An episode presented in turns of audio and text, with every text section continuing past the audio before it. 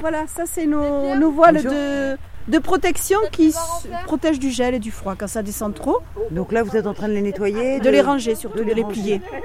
Parce que les courges qui ont été récoltées la semaine dernière, on les a couvertes. D'accord. Parce que la température descendait un peu. D'accord. Voilà.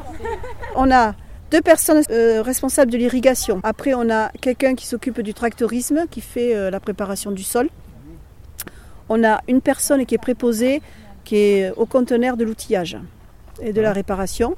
Et après, bon là, à l'instant T, on a une équipe qui enlève euh, les anciennes bâches de culture, une équipe qui range, qui a récolté les courges et qui les descend, et les filles il se trouve qui sont sur le rangement des tunnels. On varie les tâches et on, essaie d'avoir un programme à la semaine et à la journée. Il faut savoir que moi, je suis qu'une intermédiaire ici. Bon, je suis encadrante, mais après, ça appartient aux salariés. C'est eux qui s'en saisissent.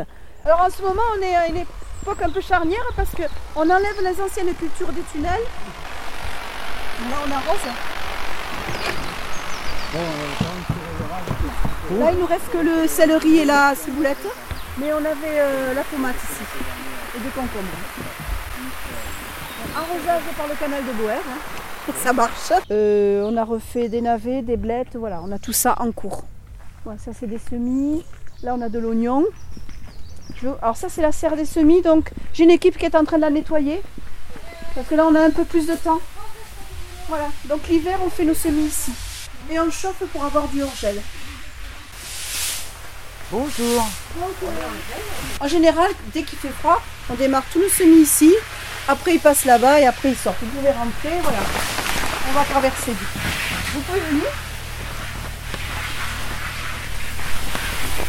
Bonjour.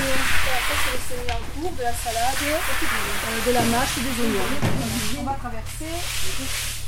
Alors, on va venir la fève de fève. Et on va récupérer nos semences. C'est quoi? La semence de fève. Donc cette année, on va semer et je les ai testés, ça germe bien. Donc d'ici 15 jours, là, on fait le semis de fèves.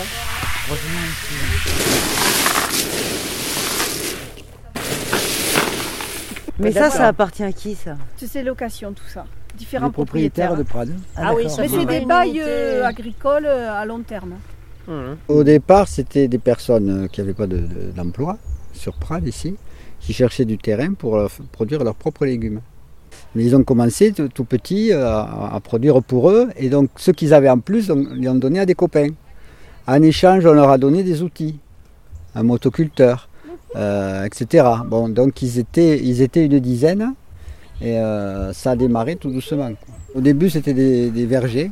Enfin, à l'origine, c'était des vignes parce que ce sont des terres assez maigres. hein. C'est les, blocs qui sont dé- détachés, décrochés du canigou, là, ce sont des terres assez maigres, donc c'était des vignes. Ensuite, il y a eu des arbres fruitiers qui étaient menés en conventionnel, c'est-à-dire avec beaucoup d'engrais, beaucoup d'arrosage, euh, les traitements à outrance. Et donc, euh, en plus, les terres étaient tassées, hein, puisque sous les arbres, ils ne travaillaient pas beaucoup, ils ne faisaient que passer que des herbes ou passer le, le. Donc, c'était très tassé. Et euh, ça s'était euh, appauvri quoi. Et Les, les arbres les arbres pompaient au fur et à mesure sous l'engrais qu'ils mettaient. Donc au début sur les parcelles de là-haut, euh, on avait planté des oignons. Mhm. Trois mois après, ils étaient comme quand on les avait plantés par exemple. Mhm. Ce que je m'aperçois, hein, c'est qu'au fil des années, la terre s'améliore beaucoup. hein, Oui. aussi bien la structure. Alors que- après, on essaye de décompacter après les cultures. Après, il passe le vibroculteur, il mouline un petit peu le rotavator, même si je suis pas trop pour, mais bon, au moins ça mouline en surface. Et après, on fait nos billons. Voilà, pour qu'il y ait un sous-soulage, que la terre soit drainée, que le système racinaire puisse se faire correctement, quoi, pour les plantes. Donc, euh, on fonctionne qu'avec le fumier, après le travail du sol avec le tracteur et les outils qu'on a, et on plante sur billon. C'est les buts. Ça a plein d'avantages. Pour vous donner une idée, hier, on a ramassé euh, environ une trentaine de kilos d'épinards dans cette serre.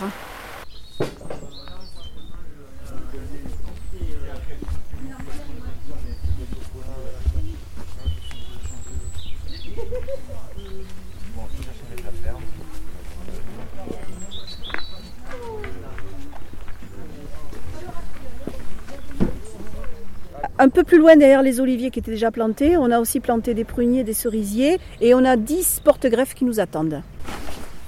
Voilà. Et ça c'est le bureau, la cuisine, on peut rentrer. C'est tout petit, on a même la douche. Voilà. La cuisine qui sert tous les jours avec des tours de ménage. Et la douche qui est fonctionnelle. Super, Voilà. super. Ça, c'est notre stock de graines. Il ne faut pas que ce soit mangé par les souris. Parce qu'on n'a pas l'électricité ici. hein. D'accord. Voilà. Donc, on fait avec des lampes. Voilà. Pardon.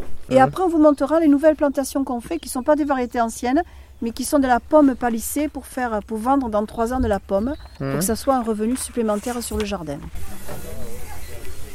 Oh, tu sais, couper et remettre euh, en congèle, euh, ça ira bien. hein. Alors, qu'est-ce que vous faites? Dites-moi là un peu. On fait le tri. légumes que ils sont un peu abîmés, on met dans leur équipe et on récupère à la maison quand on a fini le travail. On récupère. Donc c'est une partie de la production qui vous revient? Oui. Ah, c'est bien. C'est chouette. Donc il y a épinards ce soir, c'est ça? Épinards, carottes, des poireaux, le radis, tomates. Et même des poivrons, ouais. Ouais, Moi, j'aime bien arriver euh, quand tout le monde s'est servi parce que moi, je sais ce que je vais faire avec. Ah oui, pour qu'il n'y ait pas trop de choix quoi. Oui, alors ce sont des salariés en insertion qui ont un contrat de 26 heures par semaine, un contrat qui fait de 4 mois à 2 ans maximum. C'est des personnes qui ont des prescriptions de Pôle emploi ou du Conseil général. En fait, on n'est pas les seuls employeurs, on travaille avec ces organismes-là. C'est aussi pendant ces deux ans les accompagner pour lever euh, des freins à l'emploi qui vont être euh, la mobilité, les problèmes de santé, des problèmes euh, euh, familiaux, ça peut arriver. Voilà.